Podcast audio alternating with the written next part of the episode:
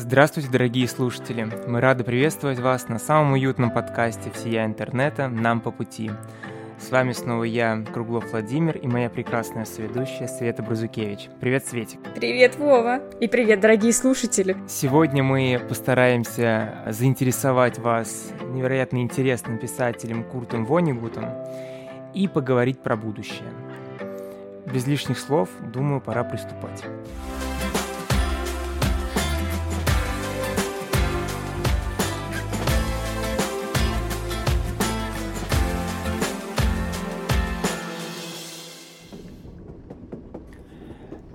Мы решили поговорить про Курта Вонегута, Вонегута, ударение на первый слог, потому что в нашем канале наши дорогие читатели выбрали для нашего книжного клуба э, прочитать «Колыбель для кошки».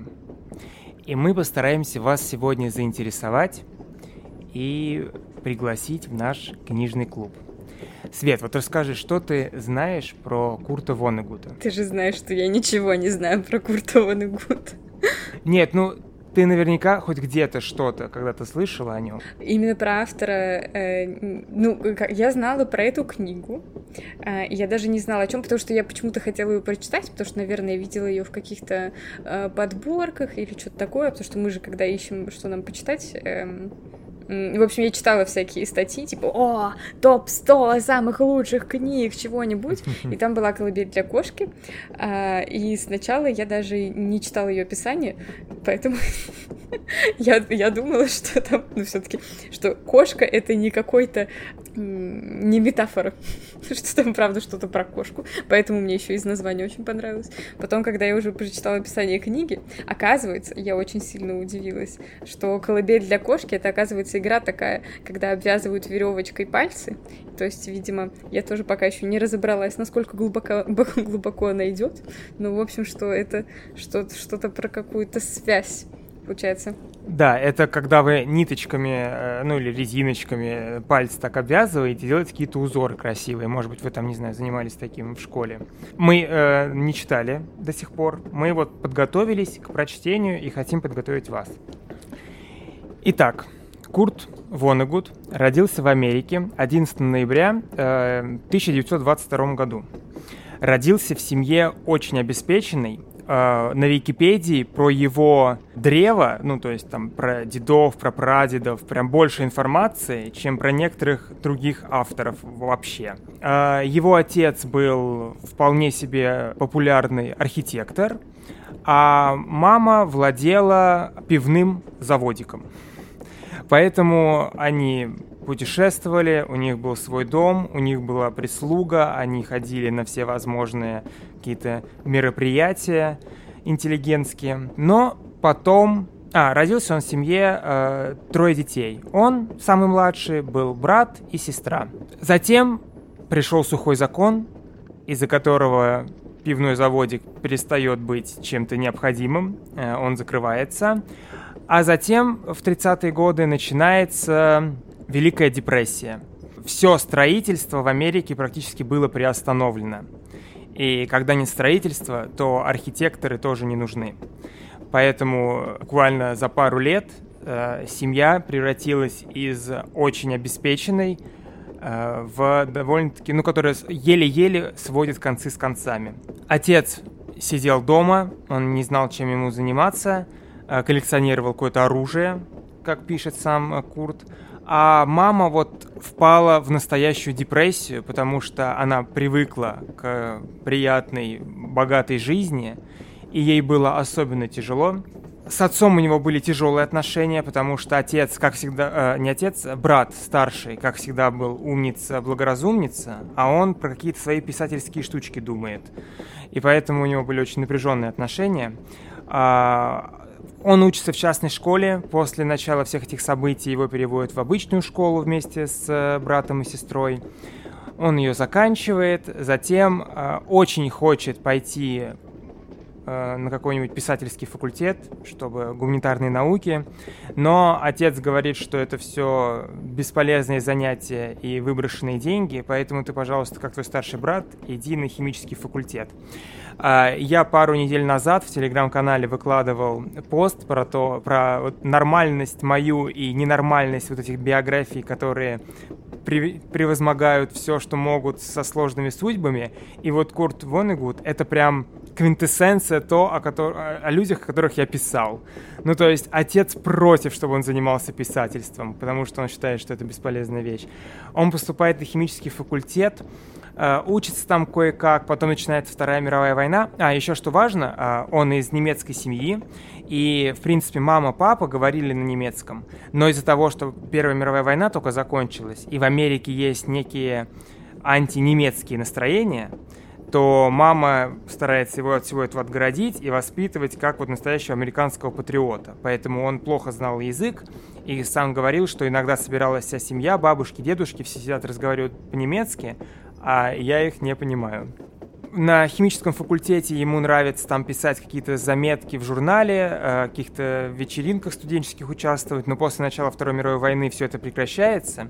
Ему все это уже в немоготу учить, ему все это не нравится, поэтому он не сдает сессию, его отчисляют. И чтобы его не призвали в армию как по мобилизации, он сам идет добровольцем, никого об этом не оповестив, а, мама очень в нем расстроилась из-за этого, а отец сказал, что ну, может быть, хотя бы там из тебя сделают человек. Он очень долго там проходит подготовка, его учат, причем он рассказывает, что меня научили пользоваться артиллерийской какой-то установкой, а пехотному делу не научили. И вот он там какое-то время учится, он каждые выходные ездит э, к семье, и вот в одни из таких выходных на День матери его мать совершает самоубийство из-за из этой депрессии э, затянувшейся. Ужас. А, после чего через некоторое время его обучение заканчивается, и в 1944 году его отправляют на фронт. Воевал он буквально два дня. Через два дня его взяли в плен, э, без ранений, к счастью, и отправили в Дрезден где он работал на фабрике по производству витаминных сиропов для беременных. И жил, ну не жил, а в смысле ночевал после всех этих работ, он на бездействующей скотобойне номер пять. Это вот э, нас отсылает к его одной из книг, «Бойня номер пять», о которой он вот так или иначе свой опыт этот описывает. Кстати говоря, когда я предлагал книжку для книжного клуба, бойня номер пять, она гораздо более популярная, чем «Колыбель для кошки», но меня испугала военная тематика. Я мало что знал об этой книге, но мне очень не хотелось вот опять в это погружаться. И поэтому я решил взять «Колыбель для кошки», но читая сейчас, описание, что бойня номер пять, она, конечно, о войне, но там также есть путешествие во времени, а еще там есть пришельцы. И вообще это, честно говоря, ну такой... Это очень маленький роман. Ой, честно говоря, вот Курт Вонигут, у него есть все шансы мне понравиться, потому что его романы очень маленькие. Я считаю, что это будет первый автор, про которого мы не скажем, ну, затянуто. Можно было и подсократить. Э, он работает на этой фабрике, и Затем случается э, довольно известная бомбардировка Дрездена 14 февраля 1945 года. Это э, Дрезден, э, союзники Советского Союза, Англия и Америка считают, что Дрезден очень важная транспортная цепочка у немецких солдат. И поэтому они решают ее разбомбить. Э, в этой бомбардировке погибает как всегда, оценок очень много, но от 20 до 120 тысяч человек, город практически полностью уничтожен. Вот. Я немножко посчитал про вообще оценки этой бомбардировки, и ну, вот, все по-разному. Кто-то говорит, что это было необходимо, кто-то говорит, что это было абсолютно бесполезно, кто-то говорит, что это просто Америка и Англия боялись, что Советский Союз, пройдя пол Европы, не захочет просто обратно вернуться, и на уже, за, уже завоеванных территориях, ну, а, от, отвоеванных от немецких солдат, остаться там и присоединиться к Советскому Союзу. И поэтому они пытались продемонстрировать свою силу что смотрите, что мы можем, если вдруг Советский Союз захочет тут что-то себе забирать. Вот. Ну, короче говоря, Курт Воннегуд становится свидетелем этих событий, он описывает их в книге э, «Бойня номер пять», но, честно говоря, э, чаще всего в интервью он говорит, что Э, для меня эти события были скорее, вот вчера был город, а сегодня какое-то затемнение, и я просыпаюсь, а города нет. Через некоторое время э, его освобождают из плена в, 40, в мае 45 года э, Красная Армия. Он возвращается домой, у него там случается легкое обморожение, ему дают медаль, о которой он всю жизнь говорил, что не понимаю, за что эта медаль, э, но это какая-то очень такая почетная медаль в Америке. И он говорит, что и ранение у меня было очень слабое, и воевал я всего два дня. И по его словам, за всю войну он не убил ни одного человека. После возвращения он э, находит свою любовь детства, э, девушку, которую он еще в детском саду сказал, что я на тебе женюсь, а она там уже вроде как в отношениях с, других, с другим мужчиной. Он едет к ней в Вашингтоне, она, по-моему, работала. Э, они с ней гуляют, откровенничают, и после всех этих бесед она к нему возвращается, и через некоторое время они женятся. Первое время он работает, э, ну, там на разных профессиях, но дольше всего в General Electric. Он там работает в отделе маркетинга, занимается рекламой. И можно сказать даже, что у него это очень хорошо получается, потому что его там повышают, но он все еще очень сильно хочет заниматься писательством. А дальше случаются э, тоже неприятные события. Его сестра заболевает раком, и муж сестры э, погибает в катастрофе. Поезд сходит с рельс. Ну, там э, у машиниста останавливается сердце, что-то такое. И, короче, катастрофа. Умирает муж у сестры. Э, сестре это говорят, через два дня умирает и она. И трое детей, их остаются без родителей, и Курт Вонегут своей женой берут их себе под опеку. Через некоторое время одного из них они отдадут э, родителям со стороны мужа на опеку, но двое остаются у них. Вообще за, все, за всю жизнь у Курта Вонегута с его двумя женами, с этой он разведется через 25 лет, будет семеро детей то есть как минимум три приемных и, трое, и четверо своих. Э, я просто это рассказываю для того, чтобы вы понимали, что человек пришел с войны, он мало зарабатывает, и у него прямо сейчас двое своих детей и трое приемных. И ему это все нужно как-то содержать. Он начинает писать первые какие-то рассказы. Его первый роман — это «Механическое пианино».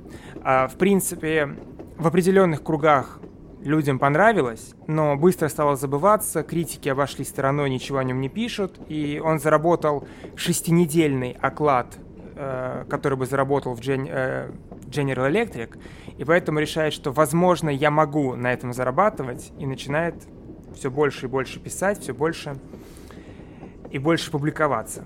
Вот. Э, нас больше всего, конечно, интересуют два его произведения. Это «Бойня номер пять», э, вышедшая в 1969 году, и «Колыбель для кошки» 1963 года. Что интересно, он после а, войны решает закончить свое образование, идет на факультет антропологии и заканчивает там магистратуру. Но его а, магистрская диссертация не нравится комитету, и ему не выдают степень. И после написания «Колыбели для кошки», э, прочитав эту книгу, э, этот комитет э, все-таки выдает ему в, там, уже в 1974 году эту магистрскую степень. Всю жизнь он несет антивоенные настроения, феминистские, вообще за права всех людей, о чем и будет, скорее всего, «Колыбель для кошки», как мы понимаем. Это антивоенное произведение, в первую очередь антиядерное, чтобы уже весь мир, в конце концов, отказался от ядерного оружия. Умер он в 2007 году, и там интересные события. Он в одном из своих, вот я немножко не понял, то ли произведений, то ли в одном из интервью он сказал, что у меня предчувствие, что я умру из-за собаки и через 10 лет он э, подскальзывается, выгуливая свою собаку. А из того, что он дожил до наших современных лет, до 2007 года, в интернете, в Ютубе есть его лекции, он также преподавал, есть его интервью, так что если вас заинтересует, обязательно ознакомьтесь. Вот то, чего я не знал, потому что не читал еще его произведение, не добрался, что и Бонни номер 5, и Колыбель для кошки пропитаны юмором. И про клубе для кошки мало чего знаю, это мы поговорим с вами на книжном клубе через две недели. А вот Бонни номер пять, там как бы он описывает войну, описывает э, атаку Дрездена, но в то же время все это чередуется с юмором. Как он сам говорил, когда попадаешь в такие обстоятельства, в которых сложно выживать, э, юмор — единственное лекарство, и поэтому сложно обойтись без него. Слушай, ну очень круто, прямо э, киношная биография. И преодоление, и война, и плен. Не то чтобы хотелось бы прожить такую жизнь, но вызывает уважение. Все, кто с ним встречались, описывают как невероятно доброго и хорошего человека, но, честно говоря, семья не очень разделяет их позицию. Ну, не потому, что он там их бил, но такой довольно придирчивый, и с женой он расстался из-за каких-то там измен, э, каких-то, ну, короче, не будем в это лезть, в это, но просто для картины человека. Слушай, ну круто. А сколько, получается, ему было лет, когда у него э, покончила с жизнью мать? А, ну, 20 лет плюс-минус. 21-22. Интересно. Ну, вообще у него столько травматичных событий в жизни, которые Интересно, как, как именно они повлияли на его творчество. Ну, он много писал о войне, большинство своих произведений. Просто он сначала писал, а, понимал, что людям не очень заходит, и потом подумал, что мне нужно быть более искренним, более, больше вот то, чего сам mm-hmm. видел, о том и писать. И вот именно так он писал «Бонни номер пять» или «Крестовый поход для детей», если что, это полное название. И это книга, которая сделала из него американского классика. Это произведение входит там в топ-10 лучших произведений 20 века в Америке. Я тоже слышала это название, и меня тоже оно всегда пугало даже своим названием, поэтому я никогда не собиралась читать, потому что я в общем, мне, мне не было понятно из названия, как, как именно эта книга относится к войне, то есть э, насколько это э, критическое произведение или... Ну, вообще звучит, конечно, критично, это правда. Ну, в общем, как-то не было у меня настроения, правда, погружаться в военные книжки, но сейчас у меня, честно говоря, есть настроение погружаться в антивоенные книжки. И оказывается, их очень много.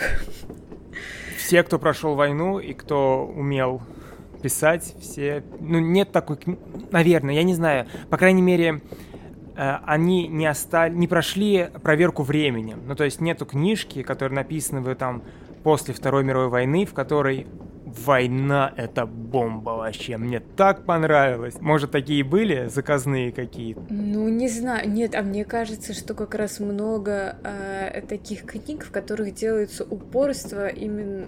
Не упорство, упор э, делается именно на какой-то... на героизм, на подвиг. И это при, э, вместо описания трагедии Вместо того, чтобы сказать о том, что героизм это неестественно, это то, что люди были вынуждены делать, потому что других вариантов не было, говорится, да, это круто, как бы, то есть вроде как э, изначально порыв почтить героя, что, наверное, хорошо, но при этом вообще вся самокритика, она улетучивается. И поэтому, ну, это же тоже, например, как, как раз мне кажется, что проверку временем, э, в смысле того, что в итоге осталось, например, что мы в школе читаем, это в основном произведения героические. И с учетом того, вообще, как построена программа школьная по литературе, я не могу вспомнить вообще ничего. Я помню, у меня как-то фоново очень много есть э, всяких разных произведений про солдат, про, детей, про детей войны, кстати, вообще грустные очень книжки, которые что-то там, где мальчик с девочкой ходили клюкву собирать, потом какие-то, ну, какие-то они у меня обрывками, я даже не помню, как они называются. Ну, то есть там дети остались одни, и им надо было что-то есть, и они ходили собирать эту клюкву, и, в общем, там была какая-то, как-то, в общем, все было тяжело. И еще что-то. Что-то про мальчика, который жил с каким-то солдатом. Не помню. Короче, по-моему, наоборот, э, много героизирующих книг, и потихоньку забыли все про те э, произведения, в которых война критикуется. Вот, и сейчас они только начинают всплывать обратно. И я думаю, это правильно. Наверное, я с тобой соглашусь, просто мы недавно читали э, еще в рамках подкаста Хемингуэя, он тоже довольно антивоенный. И мне что-то на секунду показалось, что но это... антивоенного больше. Но если мы вот поговорим о фильмах, то уже точно будет понятно, что большинство из них именно о героях. Ну и мы же тоже, мы читаем-то У нас же, наоборот, выборка. Мы читали и этого а, «Ночь в Лиссабоне». То есть есть книги, и, и русскоязычные, конечно, тоже есть. А, Алексеевич, например, Светлана. Но кто ее когда читал? Кстати, может, надо почитать. У войны не женское лицо, но тяжело. Я читала отрывки, очень тяжело. Просто очень важно, когда говоришь про Курта Воннегуд, мне кажется, сказать, что вот он умеет совмещать какой-то опыт войны, сложную литературу с юмором и с фантастикой. Ну, то есть вот я честно не ожидал, что в «Бойне номер пять» есть место для пришельцев. А они есть, и они там еще смотрят в четыре измерения, ну, то есть они учат героя, что они... Э, у нас три измерения, а у них еще время, поэтому они знают, что будет завтра, что будет послезавтра. Ну, неважно. И про колыбель для кошки. Ну, то есть мы знаем, что это серьезная литература про ответственность ученых за, своих, за свои изобретения, про то, э, каково это быть создателем ядерного оружия. Вот. Но подается это все, я, кстати, могу э, небольшой синопсис дать для интереса ученый издает э, вещество под названием лед-9. И маленький кристаллик этого вещества, если оно попадет в любой водоем, из того, что почти все водоемы друг с другом связаны, то все человечество останется без воды. То есть оно моментально превращает в, в лед, который невозможно потреблять там ни в пищу, ни пить, ничего. И поэтому э, ученый умирает, и его наследники остаются с самым опасным оружием в мире – и вот э, книга о том, что, что же они с ним сделают, какими будут их размышления. Еще небольшая реклама книжного клуба. У нас вообще в этом голосовании было много маленьких книжек. И, например, э, на следующее голосование, возможно, еще выйдет, и невозможно, а точно выйдет Великий Гэтсби, который тоже очень маленькая книжка оказалась.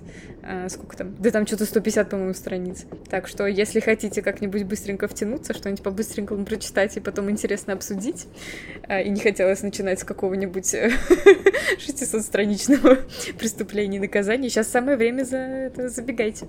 А еще мы наконец-таки открыли практику киноклуба. Он у нас внутри книжного клуба.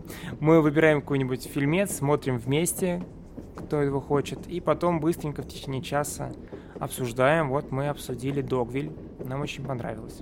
Просто есть так, такие фильмы, которые хочется с кем-то обсудить, и иногда в жизни не с кем, то вот есть мы, прекрасные Э, друзья в интернете, которые обсудим с вами все, что угодно. А еще в нашем телеграм-канале нам по пути. Вообще-то мы тоже периодически смотрим какие-то фильмы и сериалы и пишем на них э, свои впечатления. И поэтому вы тоже можете, если вы уже что-то посмотрели и вам что-то откликнулось, вы тоже можете в комментариях делиться своими ощущениями, и мы все обсудим. Вот. А если будет какое-то прям сильно большое обсуждение, то можно это вынести и на киноклуб.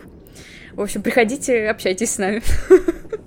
А для тех, кто еще не выключил наш подкаст из-за большого количества рекламы, давай пойдем дальше в наше обсуждение. Пойдем.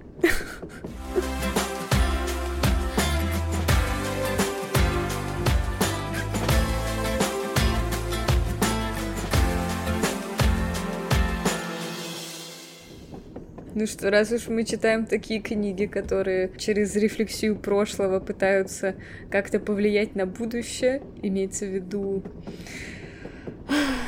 критикой каких-то ошибок и предложением подумать. Вот э, Вон Гурдзе озабочен тем, что делать с ядерным оружием. Оно уже есть, все дальше э, уже что, как решать эту проблему, потому что она никуда не уйдет. А можно вот вопрос к тебе? Mm-hmm. Представим, что ты президент ядерной страны. Что бы ты? Ты бы отказался от ядерного оружия и правда бы его уничтожил? Я никогда вообще об этом не думала. Я прям не могу представить такую ситуацию. И, честно говоря, я э, вообще не думала о проблеме ядерного оружия так, чтобы у меня было какое-то готовое решение, знаешь. Я не знаю, что с ним делать. Как минимум, надо корректно, наверное, его обслуживать, чтобы там само ничего не взорвалось. Я, я еще плохо понимаю вообще устройство. То есть, если я не буду корректно обслуживать, оно просто перестанет работать?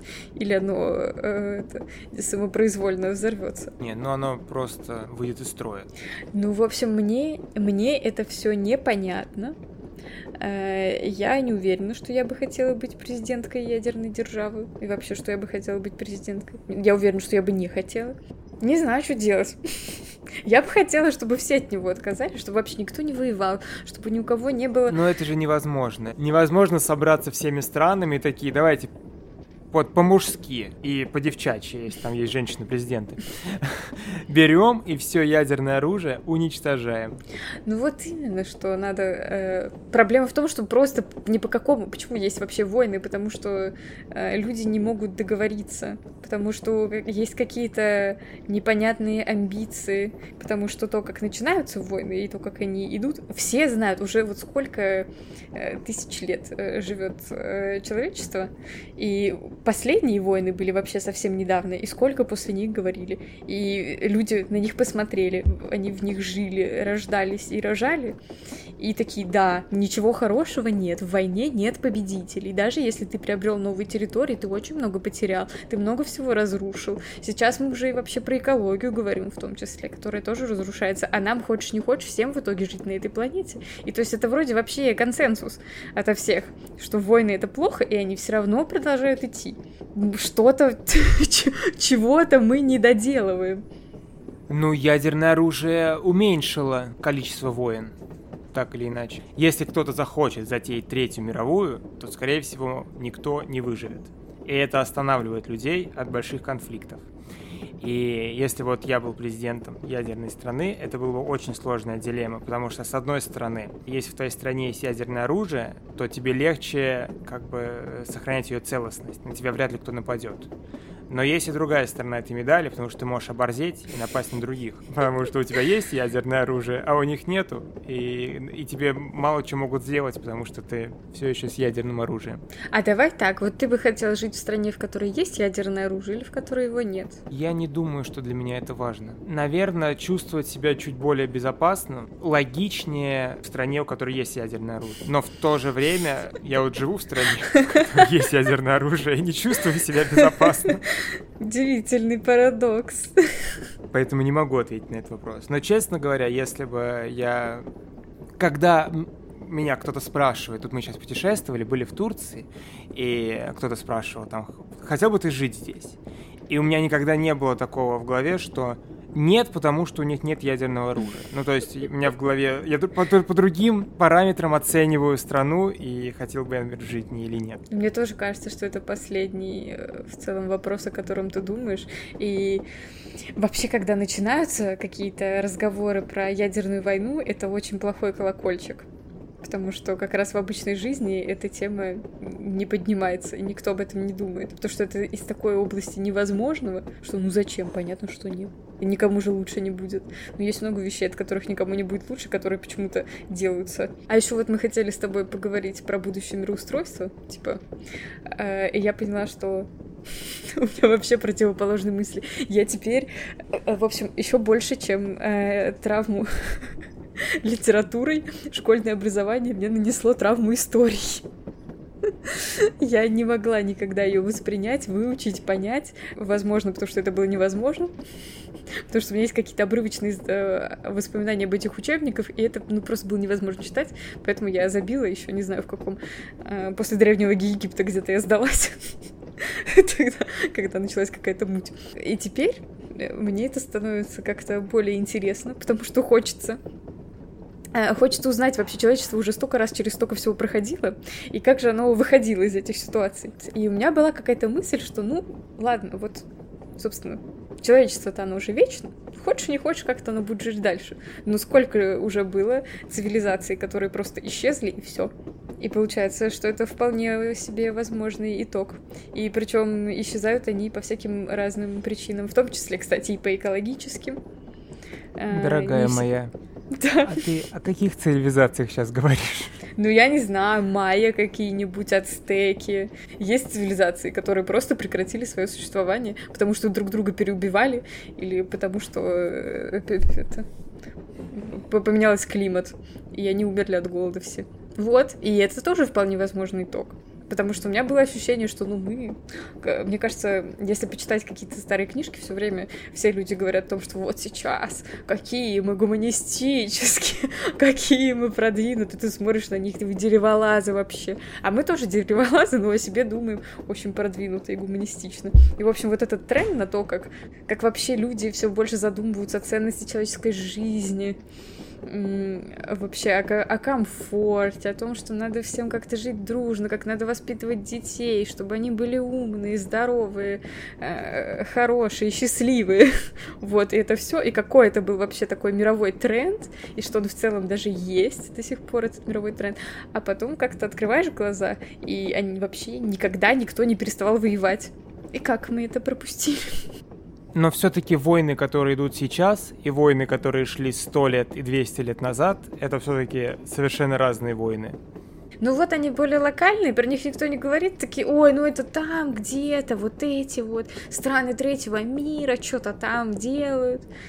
Знаешь, я никогда не понимал, какой смысл о них говорить. Ты же не можешь на нее повлиять. Ты же не готова отправить своего сына воевать туда, чтобы она быстрее закончилась. Ты можешь помочь оружием. А какой стороне ты будешь помогать оружием? Ладно, мы сейчас с тобой думаем про одну войну, но давай отдалимся куда-нибудь подальше.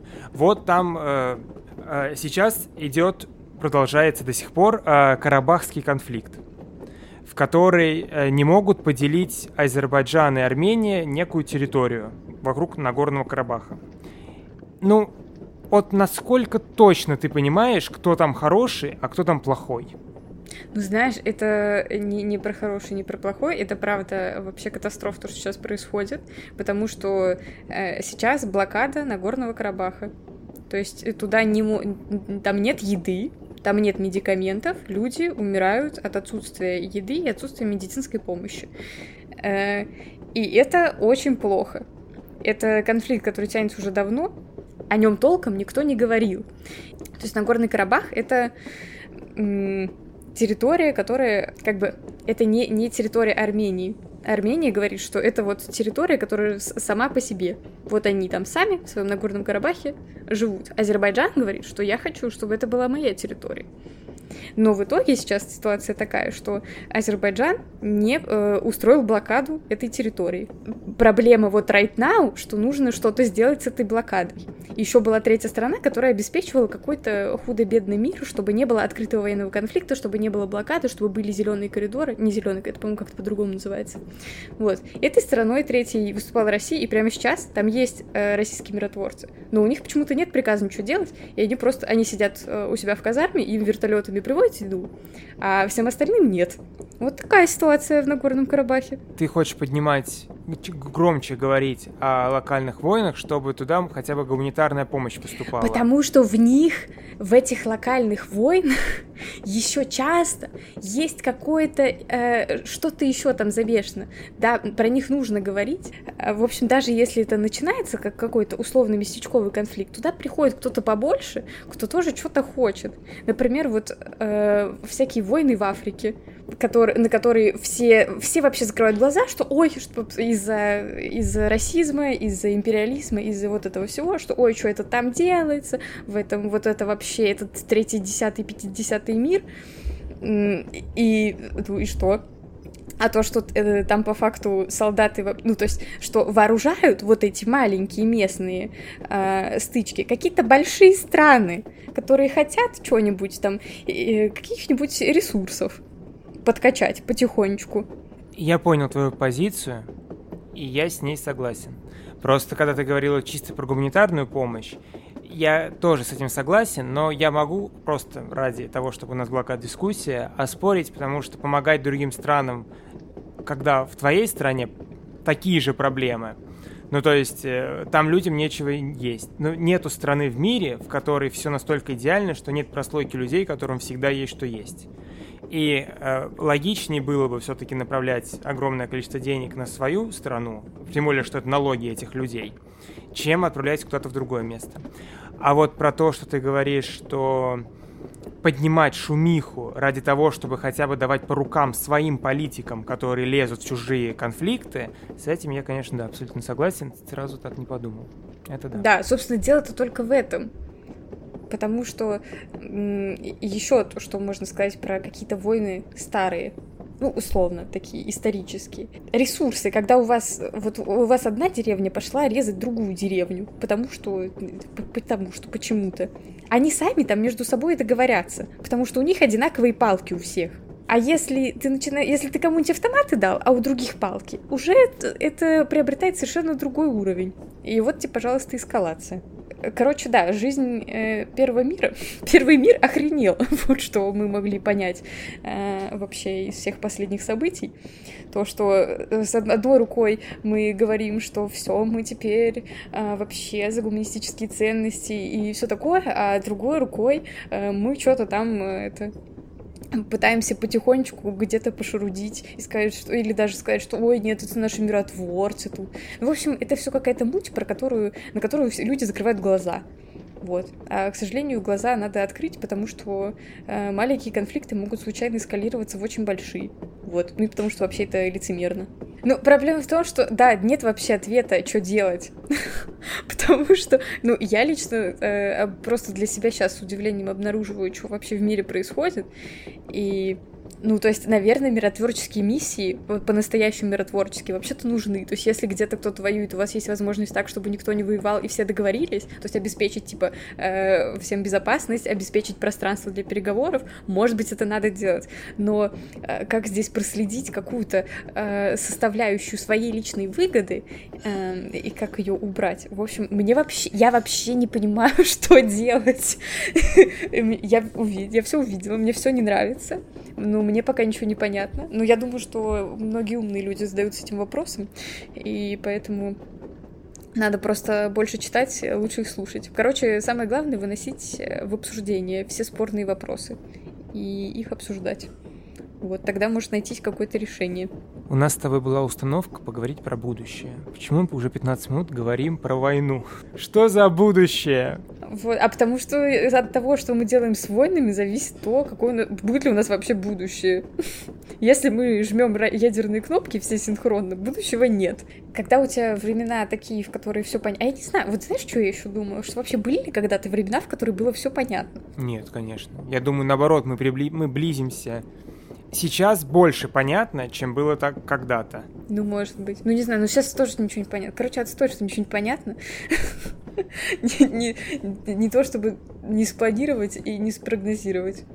Я росла с одними, так сказать, ценностями. Потом э, потом мне показалось, что, наверное, ценности должны быть другие. Вот, а сейчас я смотрю и думаю, а что-то это вообще всем все равно на мои ценности. А какие в реальной-то жизни ценности, я не понимаю. Э, исходя из чего действуют другие люди, мне непонятно. Короче, поинт в том, что непонятно вообще, э, какое будущее. И все будущее зависит от настоящего и от того, как мы перерабатываем наше прошлое. Ну, загрузила. Надо как-то позитива. Да. Мы поэтому читаем книжки, обсуждаем их. Нам достаточно весело в процессе. А вот знаешь, ну ладно, это, это не про будущее, но ты сказал, что э, Курт Вонегуд типа феминист. Вот, мне интересно, в чем это выражается. Потому что для мужчины 20 века и 21 кстати, тоже это сильное заявление. А, ну, это просто из какой-то статьи, что многие, он там занимался ораторским искусством, э, много говорил на публике и часто говорил о правах женщин. Прикольно. Очень интересно, как это отразилось в его книгах. Потому что э, очень часто я заметила, ну, я просто стала на это обращать внимание, и часто в книгах либо очень мало женских персонажей, либо они очень плоские, И самое главное, э, что насколько, ну то есть вот насколько они вообще самодостаточны и насколько они могут э, вот внутри произведения обсуждать что-то, что не касается мужчин. Типа какие-то свои прям совсем личные дела. Типа там планы, что-то еще. Вот. Вот это, мне кажется, больше характеризует истинный взгляд писателя. Из того, что мы читали одних мужчин. Честно говоря, просто тяжело от мужчины ждать, что он правильно раскроет женщин и раскроет ее мысли и ее диалоги. С одной стороны, да, а с другой стороны, например, э, Достоевский, кстати, там вполне себе... Просто по сравнению с другими произведениями, которые мы читали, там довольно неплохо были раскрыты женские персонажи. И, типа, они не просто были... Ну, как, по большей части они, конечно, несли функцию, но, тем не менее, они были как-то приятно похожи на людей. Вот. Потому что очень часто женский персонаж — это функция обслуживания главного героя. Как, например, в этом в Коде да Винчи. Ну, хотя нет, кстати, в Коде да Винчи-то там кру... Это в фильме так было, а в книге-то там это крутая... Ты сейчас явно всеми э, намеками говоришь на авиатора. Не, ну он мне тоже первый вспоминается, конечно, потому что это катастрофа, но э, не только. Ну, типа, там это прям очень, прям картонно. Но просто это часто бывает в книжках. Типа, уже не очень обращаешь внимания.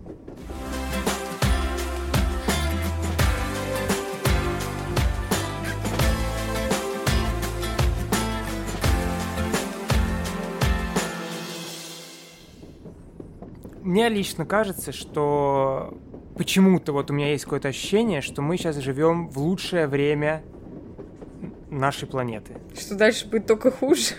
Мне кажется, что раньше было стопудово хуже.